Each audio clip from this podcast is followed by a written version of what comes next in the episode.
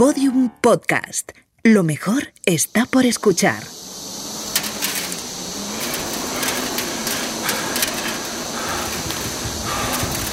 Amigos, amigas, llegamos a la última entrega de este podcast y queremos hacerlo de la misma manera que empezamos, transportándonos a la gran aventura iniciática del fundador del Dakar. Estamos en el Rally Costa de Marfil Niza de 1977. Es un día que no acaba, que se hace eterno en el desierto del Teneré. Allí, con claros síntomas de cansancio, un joven Thierry Sabine reflexiona en voz alta. Llevo ya dos días y dos noches perdido en el desierto. El sol empieza ya a hacerme perder la razón. La ausencia total de sombra es una sensación opresora. Me crea claustrofobia. No tengo compás, no tengo reloj, no sé qué hora es, no sé dónde estoy. No lo tengo fácil, pero sé que si llego a casa, nunca más se me olvidará lo que de verdad importa.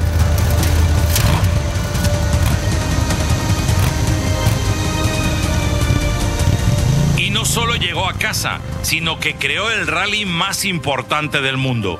Thierry Sabine recoge todos los valores del Dakar que hemos intentado reflejar en estos cinco episodios. La capacidad de superación, el trabajo incansable, solo y en equipo, la solidaridad entre participantes, la renuncia personal y la pasión por lo que de verdad es importante. Él ha sido siempre y será la guía deportiva y espiritual para miles de pilotos que cada año participan en la competición más importante del mundo del motor off-road. A él le debemos esta pasión que sentimos por el desierto, pero sobre todo la pasión que sentimos por la vida. Soy José Antonio Ponsetti. Y yo, Fernando Alves. Y como diría un maestro de la profesión que hoy nos acompaña, esto es el Dakar.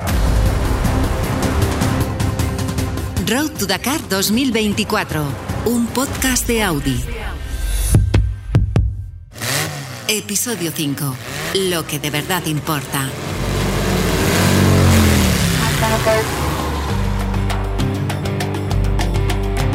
Queremos que este último episodio sea muy especial por las historias humanas y deportivas que contamos en él y para eso tenemos a tres protagonistas que son imprescindibles para entender qué es el Dakar y qué es lo verdaderamente importante en él. Los primeros son los integrantes del equipo All One Team Xavi Pes y Javi Amat. El equipo All One será el mayor equipo amateur que jamás ha competido en el Rally Dakar.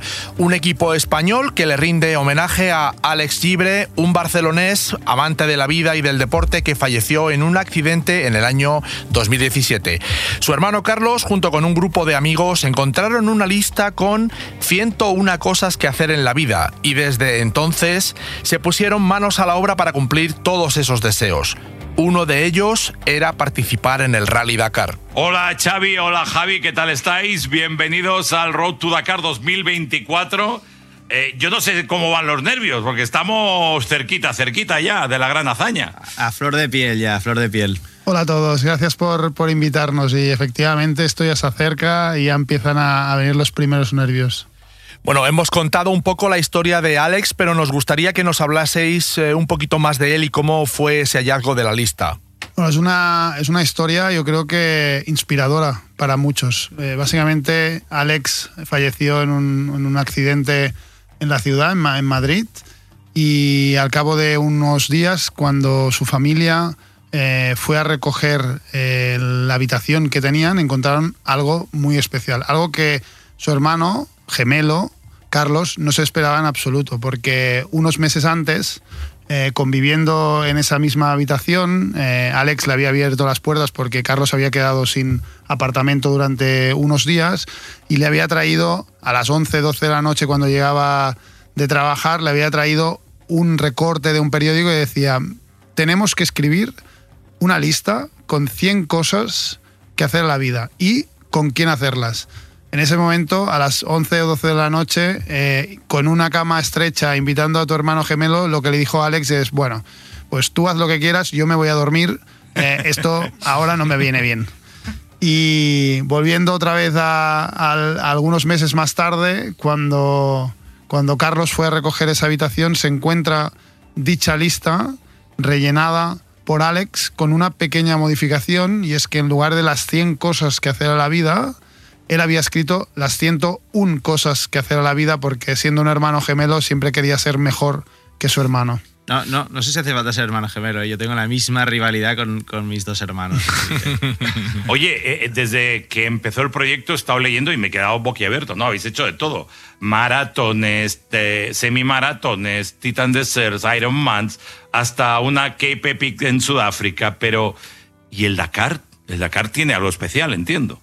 Sí, desde luego. El Dakar, eh, bueno, sin duda es, la prueba deportiva más ambiciosa de la lista de Alex y, bueno, yo creo que sabéis todos ya la complejidad del proyecto, ¿no? lo que supone ir al Dakar ya, ya de base.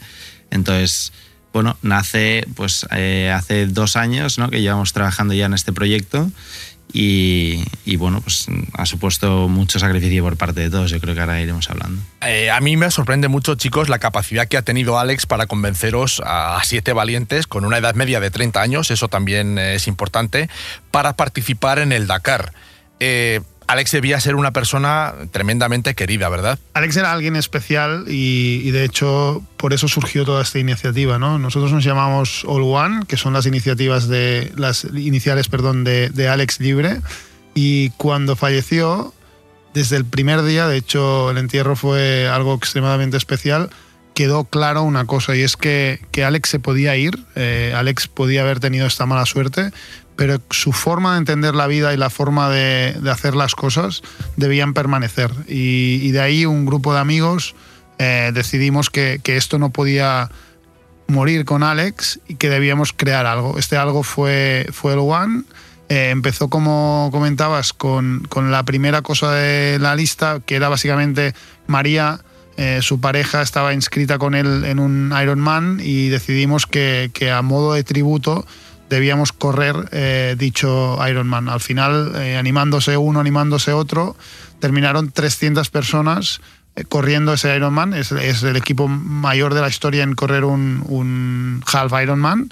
Y lo que tiene especial no es que corran 300 personas, sino que de esas 300 personas, la inmensa mayoría no habían hecho ningunos una media maratón, por ejemplo. Y, este es el carácter inspirador. esto es algo muy característico de Alex. Yo en, primera persona lo viví, yo estudié con él en la universidad, telecomunicaciones, y yo hasta los 24 años no había subido en una moto de montaña en mi vida. Y, Alex sabía que me gustaba mucho e, este mundillo y un día me cogió y me dijo, oye, vamos en moto con unos amigos, vente. Y yo le dije, pero Alex, yo no tengo ni equipo, ni moto, ni no sé qué. Y me dijo, no te preocupes, todo esto se lo robamos a mi hermano gemelo y nos vamos todos en moto. Y efectivamente, la primera vez que, que, yo fui en moto fue gracias a él. Y así, historias como estas, en bici, esquiando, esquimo, eh, en el mar, hay cientos. Y esto es lo que, que, queríamos preservar. Y de hecho, la iniciativa de All One, uno de sus objetivos también es abrir el mundo del rally a, más gente. Es un mundo extremadamente complicado. A nosotros nos ha costado muchísimo llegar hasta aquí. Tienes que aprender a navegar, que la gente no se cree que tengas que hacer 8.000 kilómetros siguiendo un papelito que dice derecha, izquierda, 180 grados. Tienes que aprender qué necesitas en el rally, la moto, el equipamiento. Tienes que inscribirte a una prueba del Mundial eh, de Rallys para que te autoricen a ir a, a correr al Dakar. Y todo esto son cosas muy desconocidas que si nosotros no hubiéramos sido seis, probablemente no lo hubiéramos conseguido. Bueno, dejadme que, eh, eh, llegados a este punto, le salude, le diga hola a un amigo, a un periodista, a Marc Martí. ¿Qué tal estás, Marc? ¿Cómo estás? Ponce y compañía, ¿qué tal? ¿Cómo estamos? ¿Todo bien? Me alegra mucho. Gracias por estar de nuevo en Road to Dakar 2024. Bueno, antes de, que arranquemos tú y yo, Marc, eh, ¿qué te parece este proyecto, el de All One Team? A mí me parece, bueno, de hecho escuchando la, historia la conocía porque un día Carlos Libre me citó al lado de la tele, eh, de, Teledeporte en San Cugat, para explicarme la historia, yo no lo conocía de nada. Y, bueno, fue escuchar lo que ahora Xavi acaba de contar y la verdad es que me puse a llorar como un, niño delante de él, ¿no? Porque este proyecto eh, tiene una alta carga emocional, ¿no? Entonces, yo, es, el, es cierto que ha habido otros proyectos, Ponce, ¿verdad? Del, Dakar, que han tenido mensajes sociales incluso muy, con, mucho peso específico, ¿no? Con mucho calado a nivel de, opinión pública. Pero a mí esto me dejó, bueno, me dejó un poco en shock, la verdad, ¿eh? Un par de días. Y, ahora que los sigo escuchando, que he visto la repercusión que han tenido, ¿no? el impacto en la gente, la respuesta de la gente, eh, lo que ahora Xavi comentaba, ¿no? haber hecho la, Ironman 70.3, la Titan Desert, aprender a hacer kitesurf, si no tengo mal entendido, subir a la bola a la montaña, también, que era una de las eh, de los sueños de, de, Alex en la lista y, y, este quinto objetivo de la lista por orden que era el Rally Dakar a mí me deja bueno es que no sé yo creo Ponce fíjate que ellos ni ellos son conscientes de que esto no es solo un proyecto, no es solo un Dakar, ¿no? Yo creo que es un movimiento inspiracional para mucha gente. A mí, continuando contigo, Marc, eh, yo creo que el Dakar es una prueba deportiva, pero siempre hemos encontrado grandes historias de superación personal, eh, de amistad, incluso de amor. ¿Por qué tiene esto el Dakar, crees tú? Esa es la pregunta, yo creo. Es la pregunta. No sé, mira, yo me enamoré del, Rally Dakar cuando tenía 7, 8 años y veía pasar a todos los participantes bajando de París, cruzando la meridiana de Barcelona y subido a los hombros de, mi padre. Yo todavía hoy, eh, chicos, se me pone la piel de gallina, porque recuerdo perfectamente, aquello lo guardo en la retina, pero vamos, es un recuerdo imborrable. ¿Qué tiene el Dakar? Yo no, yo no había visto nunca por la tele el Dakar, pero aquel ambiente de que no, es un reto, porque el reto te lo encuentras y tienes que afrontarlo. Es un desafío. Yo decido eh, salir de mi zona de confort y no ganar a mis rivales, porque el principal rival en, el Dakar, y eso es la única prueba deportiva eh, donde pasa, es el desierto, son las trampas, son las etapas, son los 800 eh, kilómetros, es que me pierdo, que nadie me encuentra, ¿no? Entonces yo creo que, que, engancha por eso, ¿no? Porque como tú dices, es una prueba que va más allá del deporte, es, aventura, es superación y que casa y que cuadra muy bien con los valores de, cualquier tipo de, de objetivo, de proyecto. Al inicio abríamos con la historia de Thierry Sabine y hablábamos de que él nos ha enseñado los grandes valores del Dakar. Y para vosotros, eh, Xavi, Javi, eh, ¿cuáles son o cuáles serían estos valores? Bueno, yo siguiendo con, con la línea de Marc, eh, pues precisamente yo creo que la palabra desafío es lo que mejor refleja lo, que vamos a estar viviendo en aquella carrera, ¿no? Pero además, eh, pues mm, la, deportividad, el compañerismo, eh, esa solidaridad de carrera, ¿no? y, en nuestro caso, pues el trabajo en equipo, haber construido un proyecto de forma conjunta con seis amigos, pues la verdad es que bueno, es una, es una maravilla. Eh, Marc, eh, profesionalmente, tú que has estado allí y que lo cubres desde hace tantos años, ¿cómo es el Dakar humanamente? ¿Cómo, ¿Cómo se relaciona la gente allí? ¿Cómo es el ambiente de ese gran vivac que se monta y se desmonta cada día? Eh, yo creo que el Dakar es, es ya una marca, ¿sí? El Dakar es una marca. entonces, lo, lo, que tiene el Dakar, yo creo, respondiendo a tu, a tu pregunta, es que igual a todo el mundo, porque tú ves comiendo en el suelo a Carlos Sainz y ves al piloto de motos que está el 159 de la general, ¿de acuerdo? Eso no pasa en otra, en otra prueba deportiva, porque los rallies, y Ponce lo sabe bien porque ha estado muchos años en el Campeonato del Mundo de Rallies, pues con Sainz eh, y compañía, Chuspuras y tal, Luis Moya, em, pero es que el Dakar va, va mucho más allá. Y yo creo que lo, lo, bonito y por lo que engancha es precisamente esto, ¿no? Humanamente es, eh, es, es que es increíble. Y ya si juntas Dakar y África, porque claro, el Dakar nació allí y para mí el Dakar africano es eh, number one. Igual de duro en Sudamérica, con la altura, igual de duro en, en Arabia, obviamente, pero, pero bueno, yo creo que humanamente es, es, la leche. Eh, después de escucharte, Mark, eh, yo no sé qué pensaría Alex de que estéis en el Dakar. Esta pregunta es para, para Xavi, para Javi, ¿no? De, de que lo hayáis conseguido, porque al final lo habéis conseguido. Yo, yo creo que no es lo que creería. Nunca.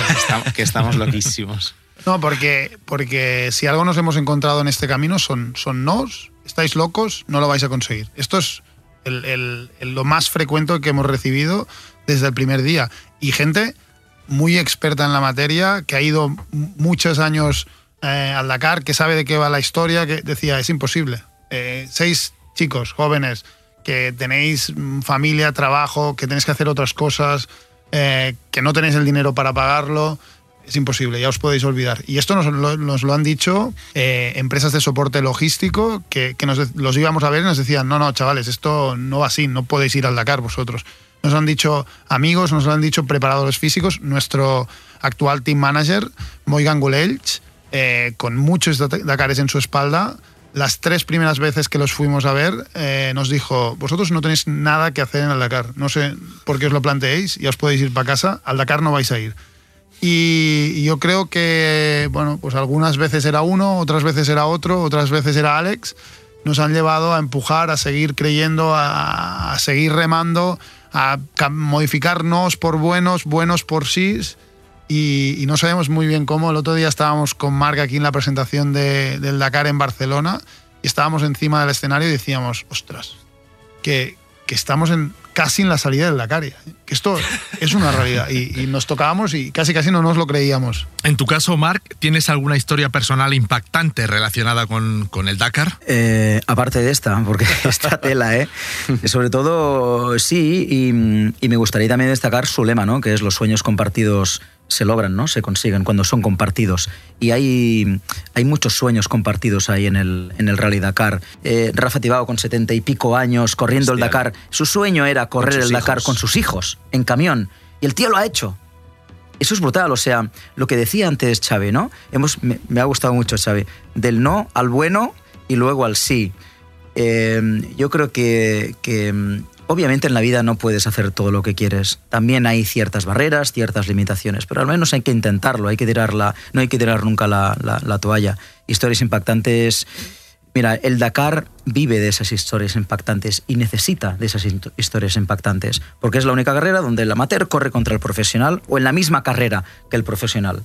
Y donde el profesional también tiene su hueco, porque de Sainz, Nani, Peter, eh, Nasser, eh, Tosha, eh, Barreda, ya hablamos cada día. Cristina Gutiérrez, Laia Sanz, esos obviamente son los pilotos tops, ¿no?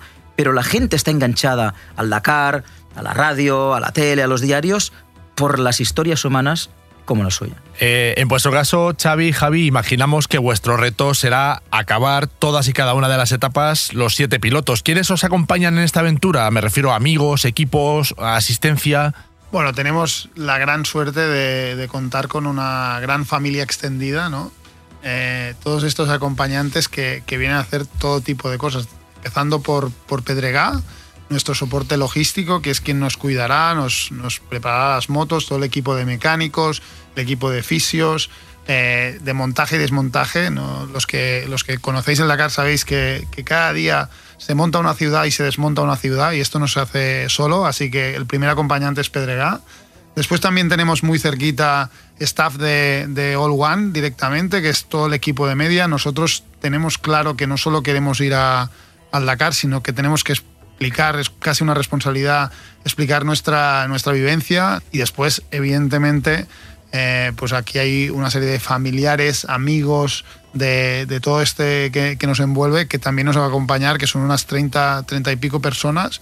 Eh, es, es, imprescindible porque, como muchos de vosotros sabéis, eh, el Dakar no, no es una carrera exclusivamente física, no es una carrera exclusivamente técnica, sino que como todo lo extremo, lo mental juega un papel muy, muy relevante. Y ahí todo, esto, todo este equipo que nos acompaña viene principalmente a, reforzarnos en, ese aspecto y en que saquemos las fuerzas de donde podemos para, para recorrer estos 8.000 kilómetros. Eh, estoy impresionado. el, capítulo de hoy lleva lo que de verdad importa y, para vosotros en la vida eh, me lo habéis ido contando en todas estas respuestas, pero os lo pregunto a los tres, ¿qué es lo que de verdad importa? Pues mira, em, al final es un tema que, que lo sabemos todos por, por naturaleza, ¿no? Pero eh, a veces necesitamos que nos lo recuerden y el mero hecho de dar un paso atrás, ¿no? salir de tu rutina, tus dinámicas del día a día y hacer un ejercicio de reflexión y, precisamente hacerte esa pregunta eh, y, marcar pues, cuáles son las cosas que verdaderamente son importantes para ti y obligarte a cumplir esas cosas, ¿no? porque no sirve exclusivamente con, hacer el ejercicio de pensarlo, ¿no? sino que además luego hay que lograrlo. Eh, pues, pues es vital, es vital. Y, yo te diré las mías, Alex tenía las suyas, yo creo que cada uno de nosotros eh, puede coincidir en algunas y, diferenciarse en otras, pero lo importante es, que cada uno reme por conseguir eh, sus, propios objetivos. Pues eh, escuchándos, Mar, compañero, Sí. Gracias. Y, A vosotros, y te un vemos todas las noches en Teledeporte. Eh, Javi, Xavi, muchísimas gracias y muy buen Dakar. Estamos completamente seguros de que Alex estaría súper orgulloso. Gracias a vosotros por invitarnos, un placer estar aquí hoy. Mil gracias, de verdad. Un abrazo. Un beso. abrazo. Y como siempre, para acabar, la píldora de nuestro querido Joan Navarro, ingeniero de Audi. Que importa en el Dakar eh, son los valores, ¿no? Es la, superación y la lucha que haces contigo mismo eh, y que te, que te propones a ti mismo que eres capaz de hacer esto. Porque esto es una cosa que lo ves desde fuera y dices, es imposible. Acabar un rally Dakar es que es muy difícil. Tienes que superarte cada día, eh, como en la vida mismo, pero el Dakar yo creo que es un buen evento para poderlo demostrar y aplicarlo. Eh, es muy difícil acabar un rally Dakar, muy, muy, muy difícil. No todo el mundo lo acaba. Eh, acabar entre los 10 primeros es más complicado aún, pero ganarlo es el porcentaje del que gana solo es uno de 150. Entonces es, es muy complicado, ¿no? Entonces yo creo que estos valores aún se magnifican más en el equipo Audi porque, claro, las expectativas y la- el objetivo es aún un pelín más alto. Que al final es como un- una, forma de vida, ¿no? Pero que lo coges cada año con eh, nuevos eh, objetivos y con, con nueva mm, motivación. Aunque sea ingeniero, eh, la parte humana es la que, la que más me gusta y sobre todo todos en el Dakar, aunque seamos competidores, cuando uno tiene un problema, se ayuda a todo el mundo. Un día tú te quedas sin un recambio de una pieza, que te falta un tornillo o otra pieza, entonces siempre hay alguien al lado que te ayuda. El compañerismo creo que está por encima de la rivalidad y esto es la- para mí la- una de las cosas más bonitas que tiene el Dakar. Gracias, querido Joan. Muchísimas gracias por habernos acompañado en estos cinco episodios y te deseamos toda la suerte del mundo en este Dakar 2024.